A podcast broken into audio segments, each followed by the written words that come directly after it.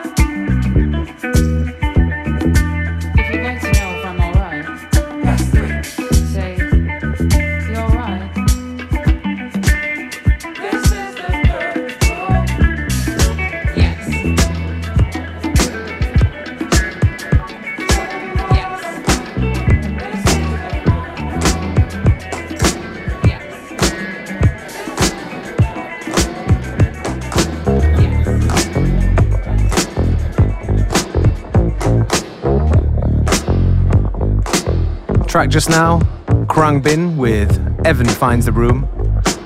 Definitely one of the fave bands around on FM4 Unlimited. We've got about 15 minutes to go before the end of today's show, so please stay with us right to the very end.